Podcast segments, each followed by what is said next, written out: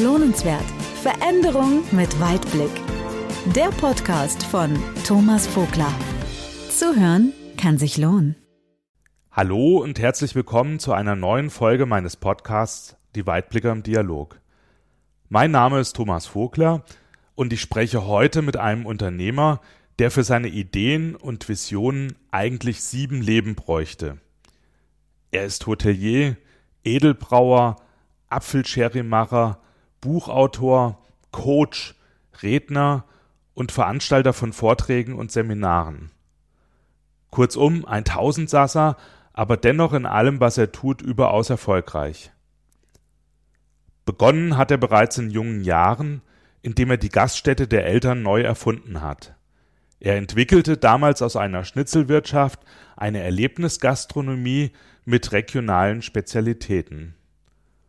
Und so hat er damals das Rhönschaf gerettet, indem er es für seine Gäste auf den Tisch brachte und seinen Gastrobetrieb als Rhönschafhotel kultivierte. Er lebt frei nach dem Motto Mach dein Ding, und wenn dich alle für deine Ideen auslachen, dann bist du auf dem richtigen Weg. Aber seit einigen Jahren wird er nicht mehr belächelt, denn seine Botschaften finden weit über die Grenzen der Rhön hinaus Gehör.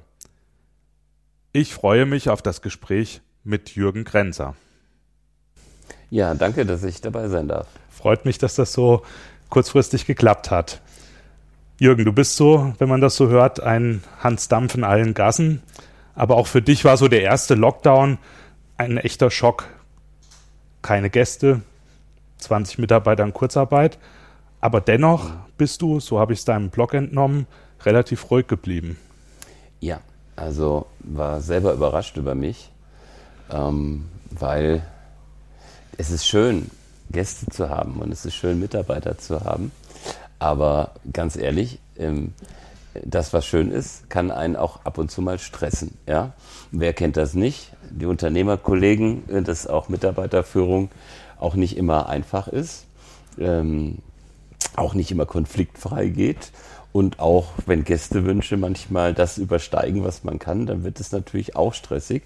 Und wenn du dann im März, also vor genau einem Jahr, über dein Anwesen gehst und du hast das beides nicht, dann fehlt natürlich was. Auf der anderen Seite aber sagst du, schöner Platz hier. Es ist richtig schön hier und es ist gerade so ruhig. Und vielleicht könnte man einfach mehr aus diesem Platz machen, weil dieser Platz hat für mich eine ganz besondere Energie. Also Karma sagt man auch, aber der hat, der hat eine Energie. Und wenn diese Energie gefüllt wird mit Menschen, die auch diese Energie mitbringen und auch Mitarbeitern und all jene wegbleiben, die diese Energie nicht haben oder nicht schätzen, zu schätzen wissen, dann kann hier noch was ganz Besonderes entstehen. Und so bin ich äh, mit diesem Lockdown umgegangen, ähm, mit Demut, mit Freude, dass es mir gut geht, dass es der Familie gut geht, ähm, dass wir hier trotz zweier Risikopatienten ähm, Corona-frei äh, geblieben sind und dass wir dann Mitte Mai wieder starten konnten mit, äh, mit neuen Ideen aus dieser Zeit, wo wir viel Zeit zum Nachdenken gehabt haben.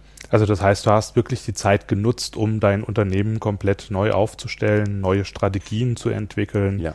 zu gucken, was kannst du vielleicht besser oder anders machen. Genau, also ich habe natürlich geguckt, was machen eigentlich die anderen, das machen wir ja alle so. Ähm, das, das, äh, wer, wer sagt, dass er nicht mehr nach den anderen guckt, dann ist er wahrscheinlich tot oder er ist schon sehr weit. Ja, und natürlich habe ich gemerkt, dass die Kollegen alle To-Go machen und Angebote machen und Schweineländchen für 7,90 Euro anbieten äh, zum Mitnehmen. Und wo ich dann gesagt habe, da brauchen wir gar nicht anfangen. Und, äh, und ich habe am Anfang wirklich äh, nur Bier getrunken. Und äh, weil wir hatten gerade 1000 Liter Bier da und es waren keine Gäste und es war Fassbier. Und da habe ich gedacht, fang mal an, das wegzutrinken. Und dann, aber irgendwann habe ich gemerkt, ich fühle mich nicht gut wenn ich jetzt gar nichts mache, aber im Unternehmen arbeiten, als Reflex ist keine Lösung, aber am Unternehmen arbeiten, das wäre mal ein Denkansatz. Und so sind neue Konzepte und Ideen entstanden und dann haben wir auch ganz andere Sachen entwickelt Und viele Sachen, viele Ideen sind eben aus dieser Zeit, ob das jetzt unsere Kultgläser, die wir eingekocht haben mit unseren Gerichten sind, oder die neue Ausrichtung als, als anderer Beherbergungsbetrieb oder die Gründung unserer Biolandwirtschaft durch unsere Kinder und die Hühnerzucht und die Bruderhähne, die wir zu Gerichten veredeln. Das wäre alles nicht in dieser Form so schnell ohne den Lockdown 1 möglich gewesen. Also was mich da besonders beeindruckt hat, war deine Aussage, dass du als 14-Jähriger mal gesagt hast, niemals im Leben möchte ich Gastronomie machen. Richtig. Und jetzt 41 Jahre später habe ich es endlich geschafft. Also das heißt, du hast jetzt wirklich komplett die Gastronomie ja. An Nagel gehangen und hast es wirklich konsequent im Zuge der Neuausrichtung durchgezogen. Also ich glaube, meine Klassenkameradinnen aus der Grundschule und der Hauptschule können das äh, bestätigen. Ich war schon immer ein Spätzünder, habe immer ein bisschen länger gebraucht als andere. Ähm, 41 Jahre ist natürlich eine lange, eine lange Zeit, aber in der Tat habe ich Gastronomie als Kind oft als negativ erlebt, weil ähm, es war Arbeiten rund um die Uhr. Ähm, und wir brauchen da einfach andere Ideen. Es kann doch nicht sein, dass eine Branche, die mit Menschen arbeitet, dass da Mitarbeiter 18 Stunden oder 12 oder 16 Stunden arbeiten müssen am Tag, um einigermaßen über die Runden zu kommen.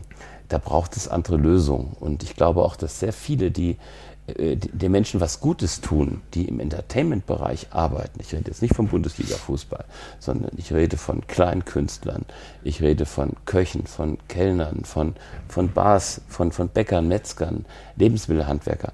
Die, brauchen, die müssen einfach mehr Geld verdienen, sonst gibt es sie irgendwann nicht mehr. Ähm, wenn ich zum Beispiel auch sehe, äh, wenn ich, wenn ich äh, in einen Baumarkt gehe, ich will jetzt keinen Namen nennen, aber gehe im Baumarkt und hole mir ein Fischbrötchen am Bistro und ich werde dann von einem Küchenchef äh, bedient, äh, der früher in einem angesehenen Hotel in der Rhön äh, den Kochlöffel geschwungen hat, ja. Und dann denke ich, hey, wir haben eine ganz andere, wir haben eine Zeitenwende. Was ist da los? Ist, sind die jetzt happy, wenn sie in so einem Bistro im Baumarkt arbeiten oder, oder was, was passiert da gerade? Und es sind, es sind sehr, sehr spannende Zeiten. Äh, in denen wir jetzt gerade auch diesen Podcast ähm, aufnehmen, ja. Ja, also es ist in der Tat so. Ich meine, wir hangeln uns jetzt von einem Lockdown zum nächsten. Die Frage stellt sich ja auch, wer wird das überhaupt überleben und wie wird die Gastronomie in Zukunft aussehen? Ja. Ich meine, ja. du bist ja da auch viel äh, visionär unterwegs und machst dir viele Gedanken. Wie wird sie denn aussehen? Das ist eine gute Frage. Also sie wird sich ausdünnen, ähm, aber sie wird natürlich nicht aussterben, ähm, weil es wird immer jemanden geben, der was zu essen hat und es wird immer jemanden geben, der Hunger hat. Die Frage ist, ob der, der was zu essen hat, diesmal vielleicht auf die Idee kommt, ein paar Euro mehr zu nehmen, dafür, dass er gutes Essen hat. Und daran krankt ja die Branche, weil wir nicht kalkulieren oder schlecht kalkulieren, weil wir Preise machen ähm, wie der Kollege, weil wir mit der Taschenlampe nachts zum Kollegen gehen und gucken, ja, heute können wir es übers Internet machen. Aber früher sind wir noch in den 80ern mit der Taschenlampe und daher kommt das Wort Taschenlampenkalkulation ja auch ähm, so über die Lippen bei mir. Also ähm, sie wird sich verändern und wenn ich, ähm, wenn ich manchmal so schaue, wie diskutiert wird, wenn dann irgendwann kein Dorfwirtshaus mehr ist und es ist ein Wanderpublikum oder das ist ein Wandertreffpunkt oder wo ein Wanderparkplatz ist und wo früher da ein Wirtshaus war oder so, dann steht dann vielleicht ein Foodtruck und versorgt die Leute. Es ist nur die Frage, ob wir das wollen, ne? aber wir haben uns ja schon dran gewöhnt. Ne? Dann essen wir halt Burger und, und, und äh, Pommes und, und Chips oder sonst irgendwas. Aber es wird sich verändern es wird immer wieder Geschäftsfelder geben, die mit Essen und Trinken ähm, leben können. Aber es wird sehr, sehr schwer werden. Ähm, das, was ich so liebe, diese alten Wirtshäuser, ähm, wo sich wirklich wenig verändert hat, wo man einfaches Essen bekommt, gutes Bier oder einen guten Wein, die werden es sehr schwer haben. Ich hoffe, dass, dass wenigstens ein paar überleben. Also das heißt, wenn du überleben willst, brauchst du zum einen natürlich erstmal ein bisschen Substanz, um das zu überstehen, ja. aber auf der anderen Seite auch ausgefallenere Konzepte. Also ich stelle jetzt gerade so fest, es wird alles eher so schwarz-weiß, also entweder sehr hochpreisig oder eher in der anderen Richtung. Teilst du das in der Gastronomie oder was denkst du, wo, wie, wie würdest du dich denn, also ich meine, du hast jetzt die Gastronomie aufgegeben, aber wie würdest du dich denn als Gastronom für die Zukunft aufstellen? Also ich habe die Gastronomie ja noch nicht ganz aufgegeben, sondern wir machen ja Sonntagmittags immer noch unser Mittagsgeschäft. Das ist für uns ganz wichtiger Anker auch, auch für die Mitarbeiter, dass sie mal sehen, wie es ist, wenn auch spontan mal Leute kommen, wenn mal Gruppen kommen, ja, die müssen alle bedient werden. Ähm, ja, ähm, dieses Schwarz-Weiß, klar. Ähm, also ich denke, es ist für mich einfach unfassbar, ähm, dass ähm, für einen Burger an irgendeiner, an so einem Foodtruck äh, 9 Euro bezahlt werden, wo ich noch nicht mal weiß, wie, die, wie ich das Ding essen soll, ja.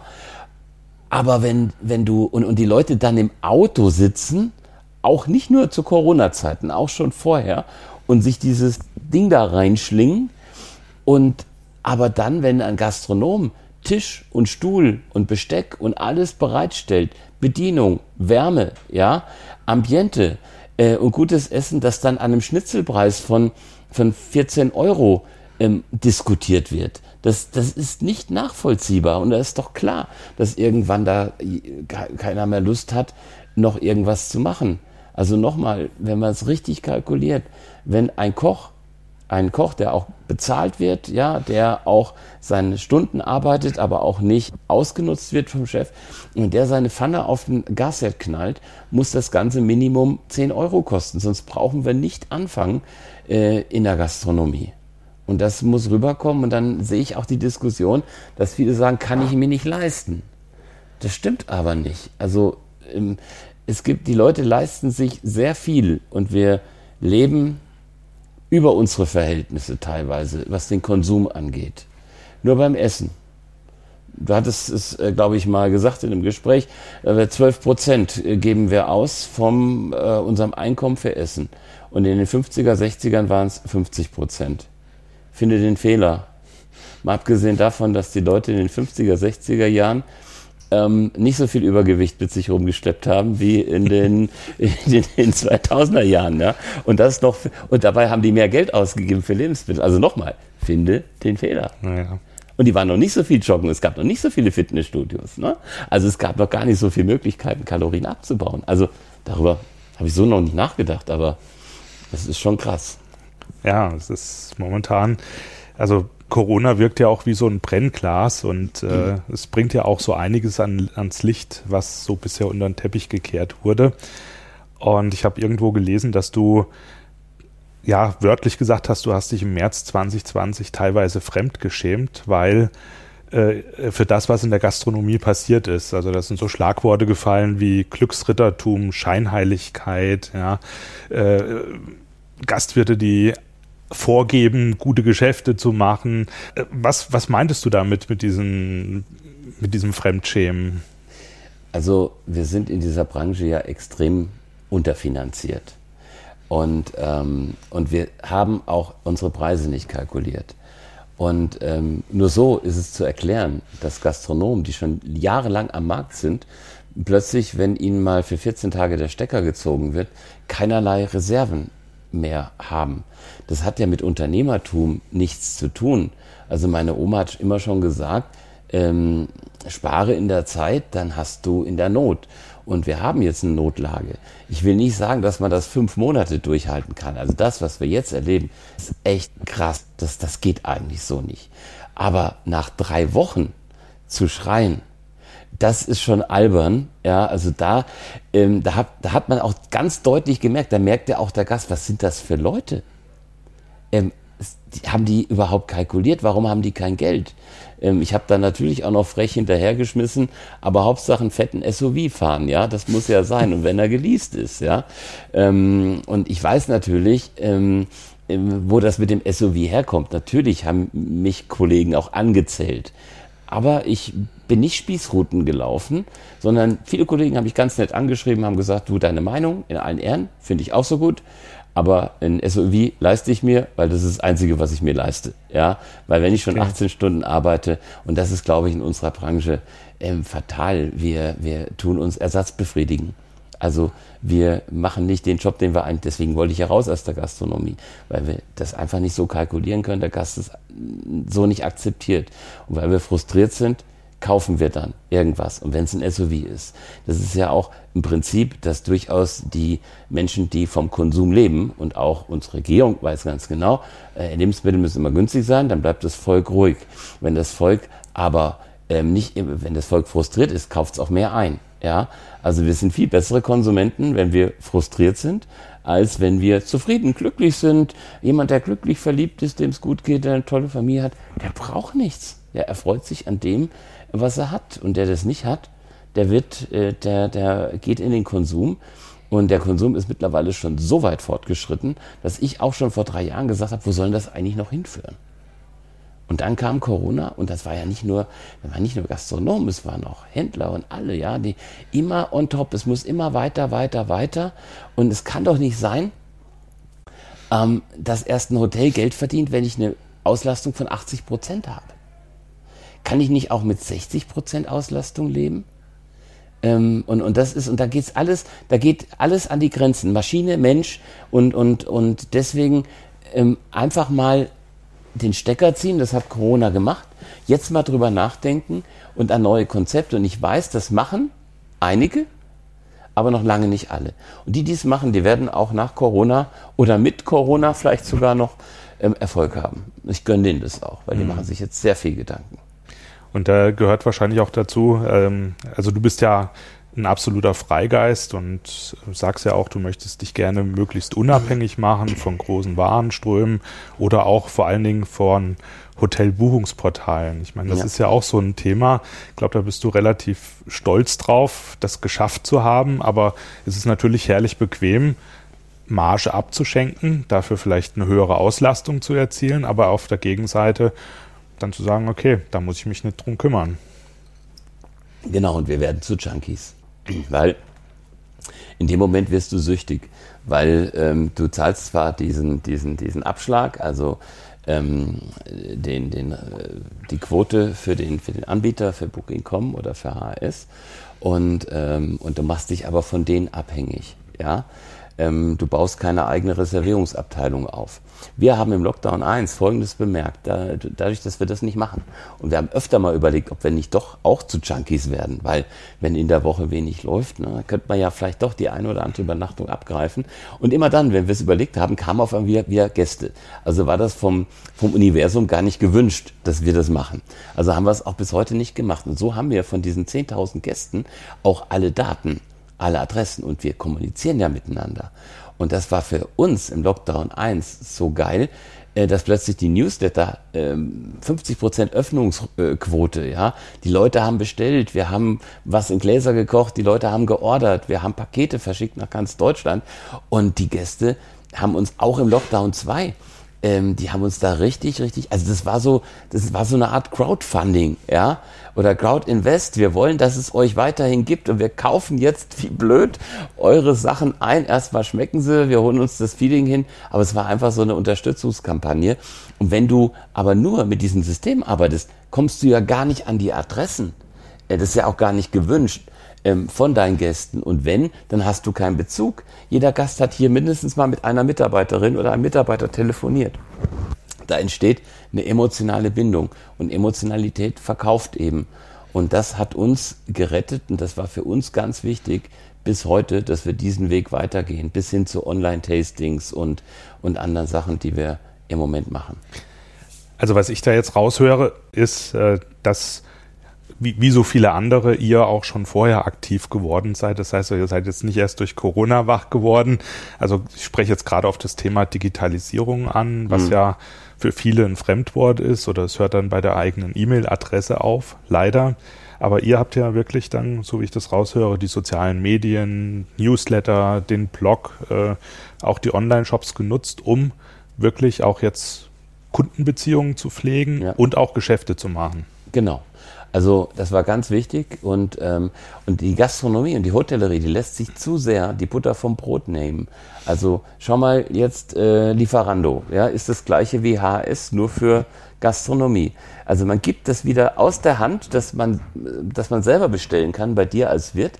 Das lässt man über Lieferando laufen und dann hat man wieder diese, diese, diese Abhängigkeit. Und ein Leben in Abhängigkeit ist für einen Unternehmer nicht sinnvoll.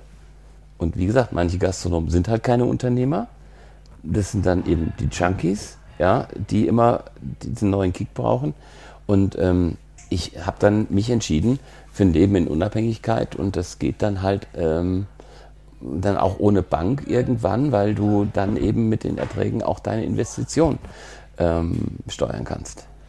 Das heißt also, dein Tagesablauf sieht jetzt komplett anders aus. Du bist weg von den 18-Stunden-Tagen der Sechs-Tagen-Woche und äh, kannst, sagen wir mal, relativ frei finanziell agieren und leben. Ja. Also, ähm, und wenn man mal auch Geld braucht, ist man kein Bittsteller, sondern die Bank freut sich, ach, der will mal, äh, ach, er will mal wieder investieren und das geht eigentlich alles ganz gechillt und so muss es sein. Also auf Augenhöhe. Mir ist Augenhöhe ganz wichtig. Augenhöhe ähm, zu der Bank, Augenhöhe zu den Lieferanten. Also ich bin auch auf Augenhöhe mit meinen Lieferanten, weil ich brauche die. Die verdienen zwar Geld mit mir, aber ohne meine Lieferanten bin ich nicht der, der ich bin. Und mit den Gästen ist es genauso. Man guckt nicht herab zu den Gästen, aber auch nicht nach oben, sondern man ist auf Augenhöhe, auch mit den Mitarbeitern. Und das ist ein Prinzip, was funktioniert, was aber auch wirklich nur geht, wenn du ähm, unabhängig bist. Diese Unabhängigkeit ist nicht Mittel zum Zweck. Sie ist notwendig, um diese ganzen ähm, Augenhöheprozesse zu aktivieren. Und, ähm, und da wir heute aber in einer Gesellschaft leben, die ja, in der ja ständig Abhängigkeiten erfunden werden, ähm, ist es natürlich auch schwierig, mit dieser Augenhöhe umzugehen. Und das ist, glaube ich, auch so ein großes, großes Dilemma, in dem wir uns befinden. Und äh, das, das können wir nicht lösen. Also, es ist ein Problem. Aber jedes Problem ist ja, so habe ich mal gelesen, ein nicht gegründetes Unternehmen. Und, äh, und von daher könnte man jetzt einfach sagen, ich hier in Grenzers-Rhön pack das einfach mal an und löst das Problem, dass die Leute hier eben sich in dieser, in dieser Augenhöhensphäre nicht der Biosphäre, in der Augenhöhesphäre befinden. Mhm. Diese Unabhängigkeit hat es auch, ich meine, das ist ja, wie du das jetzt beschrieben hast, ja wirklich so ein Teufelskreis. Hat das für dich den Charme gehabt, also dass du frühzeitig daran gearbeitet hast, dass du dann solche Dinge wie Apfelsherry und äh, Co. Äh, entwickeln konntest? Weil das machst du ja nicht, wenn du keine Kapazitäten dafür hast. Ne? Genau, also es ist auch die Art, wie man mit Druck umgeht. Ähm, ich habe das jetzt in einem Start-up, wo ich ja nur Gesellschafter bin, aber auch Geschäftsführer unserer Brauerei. Da merke ich, ähm, wenn du so einen Druck hast zu verkaufen, ja, dann, dann, dann geht die Kreativität flöten, dann gehen die, dann funktionierst du nur noch. Und ähm, hier war es völlig anders. Ich habe den Apfelsherry gemacht, ich habe einen Preis mal irgendwann kalkuliert und der war relativ hoch. Ähm, der, der, ist auch irgendwie nie erhöht worden. Das ist immer noch ähm, der gleiche Preis, weil ich gesagt habe, ich will es eigentlich nicht verkaufen, aber es wäre schön, wenn mal Leute kommen. Und äh, man geht da lockerer damit um. Äh, ne? Und wenn sich auch mal ein Produkt nicht verkauft, dann fragst du schon, stimmt vielleicht die Qualität nicht oder so. Aber, aber äh, mit dem Druck und mit dem Rücken an der Wand kannst du als Unternehmer nicht kreativ sein, ähm, da bist du ganz, ganz, ganz schnell, auch als Verkäufer nicht. Ne? Ich habe das neulich erlebt, eine Ladeneinrichtung. Und, äh, da haben die doch tatsächlich wieder die Theke an die Wand geknallt. Da ist der Verkäufer da mit dem Rücken zur Wand und davor die Theke. Und ich habe gesagt, mit dem Rücken zur Wand verkaufst du nicht gut. Reißt die Theke raus, baut die mitten rein und wenn ihr nur was Improvisiertes macht, dass die einfach in Kontakt sind. Also das ist, das eine ist statisch, so haben wir schon immer gemacht. Das ist sowieso was, was ich nicht hören kann. Das haben wir schon immer so gemacht. Und das andere ist was Neues. Das sagen viele, das haben wir noch nie so gemacht, ja, aber versucht's einfach mal. Und deswegen, ähm, das ist, wir brauchen diese Lockerheit. Und diese Lockerheit ist vielen Unternehmern im Abhanden gekommen. Und die brauchen wir wieder. Und ich hoffe, die kommt auch wieder. Hoffen wir alle, dass wir nicht durch die Rhön laufen müssen, ohne essen und trinken zu können. Das wäre eine Katastrophe. Also. Das ist ja, also die Rhön ist schon schön, ähm, aber ähm, wie heißt der böse Spruch, noch schöner wäre sie ohne Röner. Ähm, das stimmt natürlich nicht, aber, aber es ist völlig sinnlos. Es ist völlig sinnlos und sinnfrei, durch die Rhön zu wandern, ohne dass noch ein Wirtshaus da ist. Das, das geht nicht. Also das ist das, was ich vom Wandern verstehe und ich glaube, äh, dass man auch in der Lage ist, ähm, das zu machen. Nur wir müssen einfach die Geschäftsmodelle verändern. Schau, es ist doch so, ähm, ähm, ein Wirtshaus ist heute Vollversorger. Also das heißt, ähm, wir machen morgens auf, machen für unsere Hausgäste Frühstück, machen Mittagessen, äh, machen Abendessen für die Hotelgäste und haben vielleicht auch noch Familienfeiern und noch Tagungen. Und das ist ein 16-Stunden-Tag. Ja, auch manchmal für die Mitarbeiter. Wie wäre es denn, wenn wir ein Modell machen, dass jeder in acht Stunden, also nur eine Hypothese, in acht Stunden sein Geld verdienen kann? Also zum Beispiel, sperrst du erst am Nachmittag auf. Wenn deine Hausgäste vom Wandern kommen, dann machst du deinen Laden auf und dann gehen die schön gechillt in die Sauna oder gehen was essen, was trinken und haben einen schönen Abend. Dann hast du von 16 Uhr bis 24 Uhr auf, dann hast du einen 8-Stunden-Tag, wie alle Beamten, wie viele andere Menschen auch, die diese Leistung in Anspruch nehmen. Und, ähm, und dann hast du da oben in der Rhön die Hütten und die ganzen Gaststätten, die auf dem Berg sind, die vom Ausflugstourismus leben. Die machen morgens um 10 auf, wenn der Erste seine, ähm, seinen, seinen Zwiebelsplotz essen will. Ja? Und die machen aber um 17 Uhr zu, um 18 Uhr. Da kehren die die Gäste raus, weil die gehen jetzt runter ins Tal, in die Gastronomie, weil die braucht jetzt die Gäste. Und dann haben wir auch 16 Stunden, aber die einen machen acht und die anderen machen acht. Da muss man sich aber mal einig sein, dass man solche Konzepte durchzieht. Im Alpenraum funktioniert das schon sehr gut und dann haben die Hütten auch auf. Und das müssen wir jetzt einfach mal, das wäre eine Aufgabe der Rhön GmbH und auch der ganzen Mittelgebirge in Deutschland, sich da mal zu committen und sagen, ey, ähm, es ist möglich, dass alle vom Tourismus leben können. Aber nicht 16 Stunden. Das funktioniert nicht. Du bekommst auch nicht mehr die Mitarbeiter, die das mitmachen. Es braucht einfach neue Konzepte und Ideen. Und wenn du sowas dann äußerst, und ich habe das auch schriftlich formuliert, dann finden das alle immer toll und es wird irgendwo abgelegt. Und erst wenn der Leidensdruck so hoch ist, dass überhaupt keiner mehr aufhat, also wenn dort oben keine Ausflugsgastronomie leben kann, wenn ich nicht ein Stück von meinem Umsatz abgebe, dass sie eben mittags hochgehen müssen auf die Hochhöhen und dort essen, ähm, dann, dann machen die da oben auch zu. Und dann macht es für den Wanderer keinen Sinn, noch hier nach Grenzers-Rhön zu kommen, wenn ich überhaupt keine Ausflugsmöglichkeiten mehr habe. Im Schwarzwald, in Bayersbronn, hat es ein berühmter Kollege vorgemacht, der hat schon zwei Hütten gekauft da oben, damit er und, und äh, vermietet, also äh, bewirtet die selbst, damit seine Gäste eine Anlaufstation haben, weil die Hüttenbetreiber nicht mehr in der Lage waren, einfach so äh, zu überleben oder vielleicht auch falsch kalkuliert haben. Hm. Das bedeutet aber, dass der ein oder andere doch erstmal deutlich über seinen bisherigen Schatten springen muss und einfach ein neues Denken Absolut. gefragt ist. Ja. Sowohl auf der Gastro-Seite, aber natürlich auf der Kundenseite. Ich meine, klar, man geht als Kunde irgendwo hin, ist eine Erwartungshaltung da, ich kriege warmes Essen von bis, ja. Dass es dann vielleicht unwirtschaftlich ist, weil abends um 20 Uhr auf der Berghütte vielleicht noch zwei Gäste da rumtouren, ähm, glaube, also da ist aber viel Aufklärungsarbeit und, und viel neues Denken gefordert. Wir haben uns auch verleiten lassen.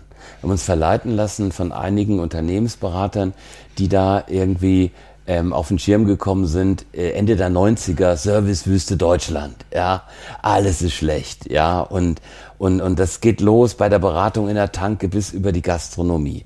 Und dann hat man aufgerüstet. Wir haben tatsächlich, sicherlich war das nicht alles top in den 90ern. Dann haben wir aufgerüstet. Wir haben aus dieser Servicewüste äh, Deutschland eine Service-Oase Deutschland gemacht. Blöderweise gehen uns jetzt die Leute aus, die in dieser Oase arbeiten wollen, weil die wollen nicht mehr bis 24 Uhr in der Küche stehen, nur weil noch ein Gast noch ein Dessert will, aber das will er nicht um 21 Uhr, das ist dann nämlich immer um 23.30 Uhr und da muss der in der Küche bleiben. Solche Fälle gibt es wirklich und kann dann erst zu seiner Familie oder zu seiner Freundin, wenn der sein Dessert bekommen hat. Das nennt man Serviceorientierung. Hat aber, wie ich vorhin sagte, mit Augenhöhe gar nichts mehr zu tun. Also uns gehen jetzt die Dienstleister aus und das merkt man ja schon. Jetzt ist es ja schon beim Gast angekommen. Also noch vor drei Jahren hat das der Gast noch nicht gemerkt. Wir haben alles überbrückt mit Leuten aus Tschechien, Ungarn, Rumänien, Moldawien, was weiß ich. Und jetzt auf einmal funktioniert auch das nicht mehr. Und wenn jetzt der Gast merkt, der Service spricht kein Deutsch mehr oder es ist überhaupt kein Service mehr da. Die haben schon einen Getränkeautomaten vor die Tür gestellt. Dann fängt auch der Gast an nachzudenken, oh, was ist hier los? Aber dann ist es oft schon zu spät. Ja, die kommen da nicht mehr hoch. Aber es ist trotzdem so, ich meine, du hast das ja relativ konsequent gemacht, aber dafür, ich sag jetzt mal salopp, auch ein paar Prügel einstecken müssen. Ja, ja. Da musst du durch. Also da musst du durch. Also wenn du, wenn du äh, Schäferwägen vermietest, ja, und das ist ja immer das, was sich viele möchte gern Unternehmer so denken, wenn du mit dem Einzelhandel verhandelst, wenn du Schäferwegen vermietest. Du kriegst erst immer, wenn du eine große Klappe hast oder sagst, ich will für die Kiste Bier 20 Euro haben, äh, dann, dann schmeißen die dich raus. Ja? Oder wenn du sagst, ich vermiete hier Schäferwegen, da ist kein Strom, da ist kein Fliegengitter, ähm, da gibt's äh, keine Beleuchtung auf der Wiese und, ähm, da musst du schon, da weißt du schon im Vorhinein, das musst du einstecken. Da darfst du auch nicht beleidigt sein, weil die Kritik ist ja nicht persönlich, die, an, an, die da geäußert wird, sondern der Gast kommt mit dieser Situation nicht zurecht, weil er zu Hause natürlich alles hat. Ja, und auch ein Hotelzimmer. Sorry, aber ein Hotelzimmer ist für die meisten Menschen äh, eigentlich egal wo, äh, ist schon ein sozialer Abstieg weil die haben zu Hause ihre Wohnung, ihr Badezimmer, schon das Schlafzimmer so aufgerüstet. Da kommst du als Hotelier doch gar nicht nach. Die, die haben ihren Spiegel, da werden die digitalen Nachrichten schon ähm, angeschaut, morgens beim Zähneputzen und so weiter. Das kannst du gar nicht machen. Und, und da müssen wir durch und da müssen wir halt diese Kritik einstecken oder wir machen halt was ganz anderes. Und, ähm, und dann darfst du das, und das ist das, was viele Unternehmer nicht können, nicht persönlich nehmen und du darfst auch nicht beleidigt sein, sondern du nimmst diese Kritik einfach als Ball auf und, und antwortest und du weißt genau, dass, dass diejenigen, die, denen du antwortest, das interessiert die ja nicht, ähm, was du schreibst. Aber du darfst nie vergessen, da lesen Hunderte oder Tausende mit, ja, und die wissen, wie du tickst, wie der Laden ist. Und dann sagen viele, nö, da brauche ich jetzt gar nicht hin. Also die Gäste willst du ja auch nicht wirklich haben. Und andere sagen, toll, selbstbewusst, klingt gut, da fahre ich hin. Also auch schlechte Bewertungen ähm, können ähm, ein Steilpass sein, ähm, um dein Konzept einfach ähm, rüberzubringen im Netz. Weil die guten Bewertungen, die liest eh keiner. Aber, aber die schlechten, das ist doch amüsant. Und wenn du dann auch noch so ein bisschen antwortest, dann, dann wird da was draus. Da, da trauen wir uns zu wenig als Unternehmer. Das ist Unternehmertum. Unternehmertum ist auch Quellen. Und wie sagte mein Freund von mir, Qualität kommt von Quellen. Ja, das ist der gleiche Wortstamm. Ja. ja, das ist spannend. Es gibt natürlich auch noch den anderen Spruch, der jetzt natürlich die Branche ein bisschen in Misskredit bringt. Wer nichts wird, wird, wird. Ja. Genau, ja, ja. Aber, aber wer das nicht schafft, bleibt Gast, oder wie? Ist doch das misslungen, reist er in Versicherung. Genau.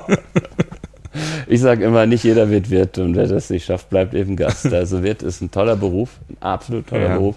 Äh, ich finde, es gibt wahnsinnig viele tolle, tolle Wirte, die äh, mit Leib und Seele Wirt sind. Und ich habe jetzt auch durch verschiedene Publikationen und auch durch die Fernsehsendung im HR so viel Kontakte zu richtig geilen Kollegen, ja, die auch derselben Meinung sind wie ich, dass wir mehr machen müssen, dass ich es eigentlich gar nicht erwarten kann, dass wir wieder reisen dürfen, weil die möchte ich natürlich alle auch besuchen und da Netzwerke bilden und die, die finden auch zusammen, nicht die jammern. Jammern ist keine Lösung, ja. Äh, jammern tun Loser. Die anderen, die haben es auch schwer, aber die suchen Lösungen, die finden Lösungen und entwickeln ihr Unternehmen weiter. Und solche, solche Unternehmer möchte ich zusammenbringen. Einfach mal, dass man sich trifft und mal so richtig äh, bettelt, ja, und nicht jammert. Und wenn einer jammert, dann müssen fünf Euro ins Phrasenschwein geschmissen werden. Und, ähm, und es gibt sie noch und da habe ich auch Hoffnung. Also das äh, ist das, was wir vorhin sagten, dieses Schwarz-Weiß. Das heißt also, wir haben dann die, die wirklich auch gute Konzepte haben, die überleben werden. Und das ist auch so, ist auch immer so ein, so ein, ich habe es ja im Eingangs gesagt, so ein Tausendsasser mit immer neuen Ideen. Also das ist dann eher so der Bereich, weil stillsitzen geht ja nicht, äh, äh, dass du dich mit solchen Dingen jetzt zukünftig beschäftigen wirst. Ja, absolut, weil es ist echt eine ganz, ganz besondere Zeit. Und, ähm, und es ist ja, ähm, es gibt ja äh, diesen, diesen, diesen, es gibt ja in der griechischen Mythologie gibt es ja so zwei Götter. Der eine heißt Kronos, es gibt mehrere Götter natürlich. Der eine heißt Kronos, das ist der Gott der Zeit. Und dann gibt es den Kairos, das ist mein Lieblingsgott. Das ist der Gott der Gelegenheit. Und dieser Kairos ist in dieser griechischen Mythologie, die sind natürlich nackt, die Götter sind immer nackt. Und der Kairos, der hat auch nur so einen ganz kurzen Haarschopf, ja. Also der hat eigentlich, ist er mehr oder weniger glatt rasiert, hat einen ganz kurzen Haarschopf und der ganze Körper ist eingeölt. Und, und dieser Kairos steht für die Gelegenheit, für ein Zeitfenster, was sich auftut.